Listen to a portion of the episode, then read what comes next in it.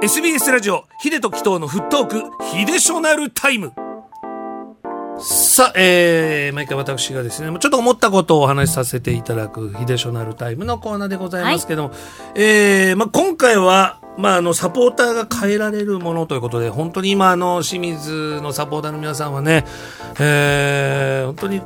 心もたないというか、大変な、もう、そわそわ感やドキドキ感でお過ごしだとは思うんですけども、あの、こんなお話がありまして、まあ、サポーターがやっぱね、良くも悪くも、いろんなことを変えられる力があるという話なんです。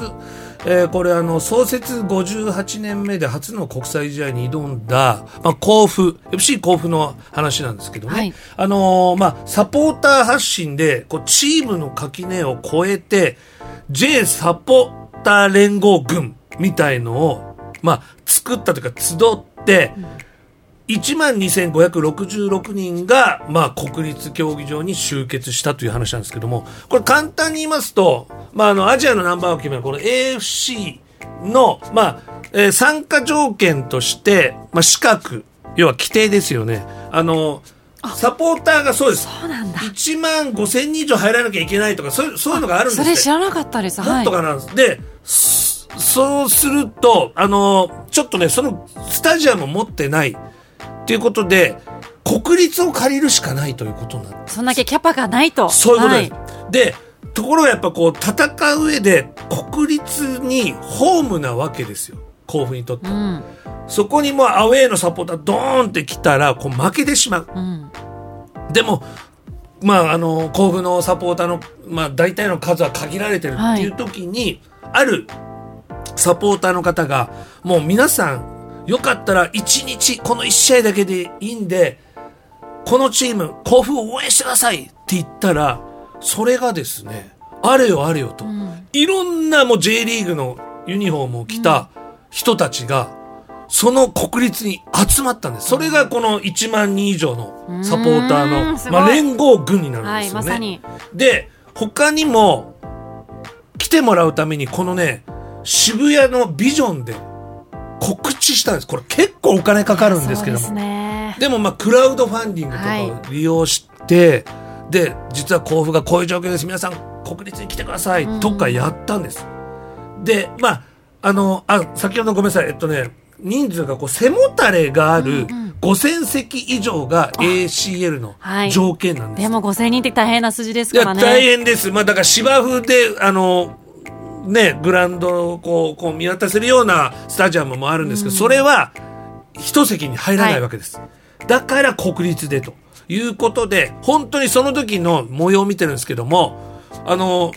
私の、まあ、知り合いで、はいえー、一番最初の、えー、J リーグ創設期の、えー、横浜フリューゲルスのユニフォームを着て行ったやつもいるんですでこの結果ですよ。結果4対1で勝利するという。これはねやっぱサポーターが動かしたことだなと僕思ってるんです。先ほどのまあ黒田さんじゃないですけどもやっぱこの熱意熱量がやっぱりこう垣根を越えてサッカーを愛する皆さんがじゃあ甲府のために一旗脱ごうって動いてくれた、うん、そのムーブメントだと思ってます。って考えた時に、まあ、今回シリア戦のこう日本代表の、えー、ワールドカップ2次予選、はい。こう放送されなかったのは、ね、まあご存知とおお金です、うん、ってなった時にやっぱりもう前回もそういう話してるんですけどやっぱクラウドファンディングの使い方ってそういうこともあるなとか、うん、あと、まあ、協会の皆さんが言うよりも意外とサポーターの皆さん、うん、これねシリアのそのまああの、まあ、広告代理店を含めたテレビ局側もどちらかといえばの感じでしょうね。あの代表の選手よりもこうサポーターの皆さん日本のサポーターの皆さんごめんなさいって言ってるんです。うん、ってなった時にサポーターがもしかしたら声を大にしたらこれもう少し安いお値段で試合の権利取れたんじゃないかなっていう一つの僕のまあ思いというかアイデアなんですけど。いかがですかねこのやっぱサポーターの気持ちの凄さ。いやなんかでもなんかサッカーがそのいろんなものを超えていくっていうね、まあ、スポーツがそういうものでもありますけど、はい、なんかすごいいい話だし例えば今週末のエスパルスだったら、うん、さっきのジュビロサポーターが普段は綺麗だけどって言って、はいはいはい、応援、ね、静岡が一体になって応援に行く、まあ、FC のサポが来るとか、ね、なんかそういうのがまあ誰もね、今回そういう動きないですけど、うんあってもいいのかなっていうようあな。ってもいいかもしれないねそれはねうん。こちらはだからハイホークもね昇格プレーオフ決勝国立には行けないので行かれる方は私のように行きたくても行けない人の分まで応援よろしくお願いします、ってなった時まあちょっと俺そんな応援してるわけじゃないけども静岡出身だし、うん。国立の近くに住んでるから行ってみようかなとかね、はい。もうそれでいいのかなっていう。まあだからちょっと微力,、ね、微力ではありますけど、私とヒデさんもちょっとメッセージをね、エスパルスあのはいもう本当にまああの公式の方に送らせていただきますけど、まあでもうそういうことなのかもしれないですね。ちょっとずつみんなの力をこうね、うーん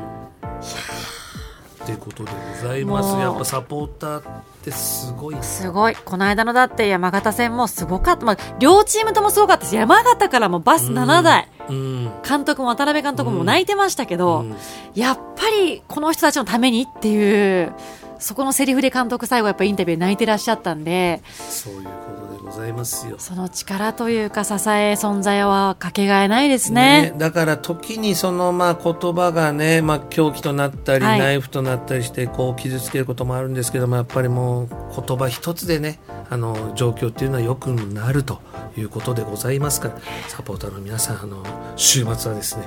えー大きなムーブメントを起こしていただけたらなと思います。はい。今夜はサポーターが変えられるもの。以上、秀吉のタイムのコーナーでした。